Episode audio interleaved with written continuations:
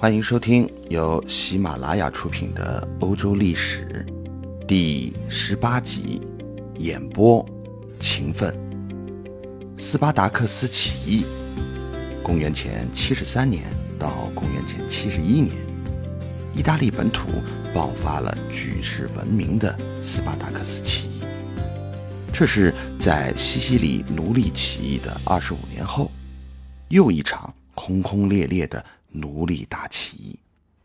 连续的奴隶起义沉重打击了罗马的奴隶主阶级，削弱了罗马国家的政治军事力量，加速了罗马政体由共和制向帝制过渡的历史进程。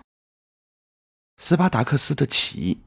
一背景，根本原因是奴隶主的残酷统治导致阶级矛盾激化；二，直接原因是角斗士不堪忍受非人待遇，遂爆发起义。领袖斯巴达克斯，公元前一百二十年至公元前七十年，色雷斯人，曾服务于罗马军队。后为争取自由而逃走，被俘卖为奴。经过公元前七十三年，斯巴达克斯的领导卡普亚的角斗士发起了起义，至公元前七十二年，起义队伍已壮大至十二万人。公元前七十一年，起义被罗马大奴隶主克拉苏镇压，影响。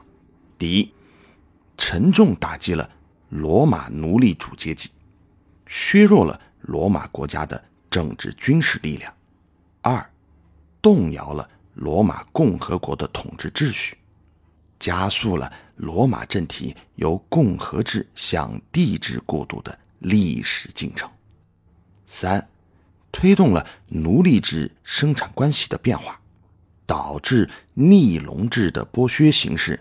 逐渐增多。斯巴达克斯是色雷斯人，曾服务于罗马军队，后为争取自由而逃走，被罗马军队俘虏，沦为角斗士。公元前七十三年，斯巴达克斯被卖到卡普亚城角斗士训练所，要在角斗场上互相残杀或与野兽相搏。以供罗马人取乐。斯巴达克斯和他的伙伴们不堪忍受角斗士的悲惨境地，决定起义。公元前七十三年，斯巴达克斯在卡普亚的发动起义，起义得到了奴隶的纷纷响应，队伍一度壮大至十二万人，活动范围几乎遍及意大利南部。受到威胁的罗马统治者任命大奴隶主克拉苏全力镇压起义。公元前七十一年，斯巴达克斯在战斗中牺牲，其余部队仍继续战斗达十年之久。这次起义沉重地打击了奴隶主的统治，加速了罗马政体由共和制向帝制过渡的。历史进程。前三头同盟与凯撒独裁，斯巴达克斯起义平息后，罗马落入了前三头同盟的政局之中。所谓的三头，分别指的是克拉苏、庞贝和凯撒。其中，克拉苏于公元前五十三年在帕提亚阵亡，三头同盟遂成为了。两头对峙。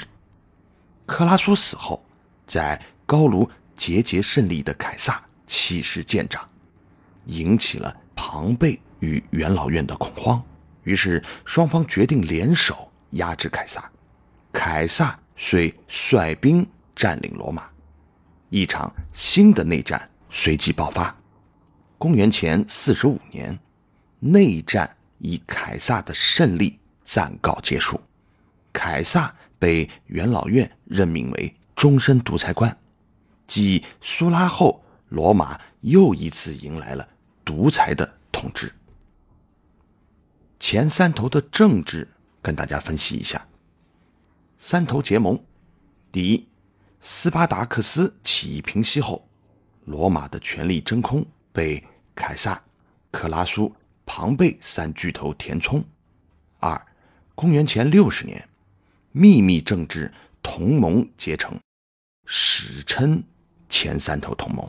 三，公元前五十六年，为了加强同盟团结，三头在艾特鲁利亚的卢卡。举行会议，史称卢卡会议。四，公元前五十三年，克拉苏在帕提亚阵亡，三头同盟遂成为了两头对峙，三头火拼。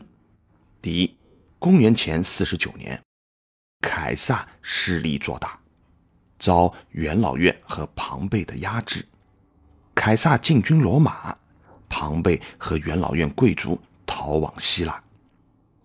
凯撒独裁。一，公元前四十八年，双方在法萨卢展开决战，庞贝战败，逃至埃及后被杀。凯撒独裁。公元前四十五年，凯撒被元老院任命为终身独裁官。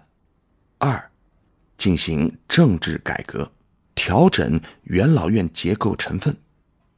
选一些非贵族出身的官员进入元老院。三，在经济上实行直接税，并在各行省分配土地给退休老兵和贫苦农民。四，公元前四十四年，凯撒被赐予元老院议事厅，凯撒独裁结束。凯撒出生于名门贵族。与民族领袖有着密切的关系，在平民中颇有威望。出于政治的需要，他成为前三头政治同盟的一员，并当选为公元前五十九年的执政官。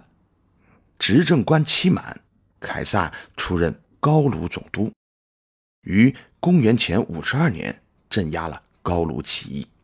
山北高卢并入罗马版图，凯撒权势增长，一时名声大噪。文艺复兴时期的一幅油画，描述了凯撒打败高卢后凯旋的场景。克拉苏，克拉苏是古罗马著名的军事家和政治家，曾协助苏拉在内战中夺得建立独裁统治。通过奴隶贸易、经营矿产等手段，克拉苏积攒了万贯家财，成为罗马的大财阀。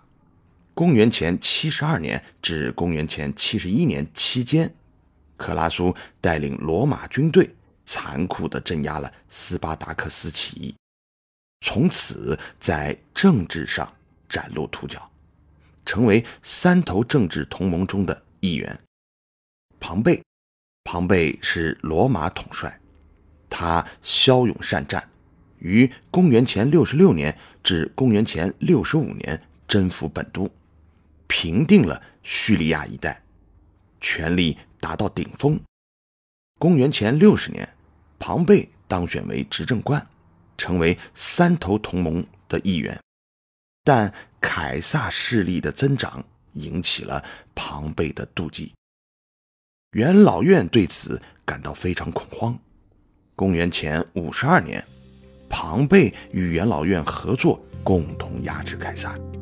庞贝被任命为没有同僚的执政官，实际上开始了他在罗马的独裁统治。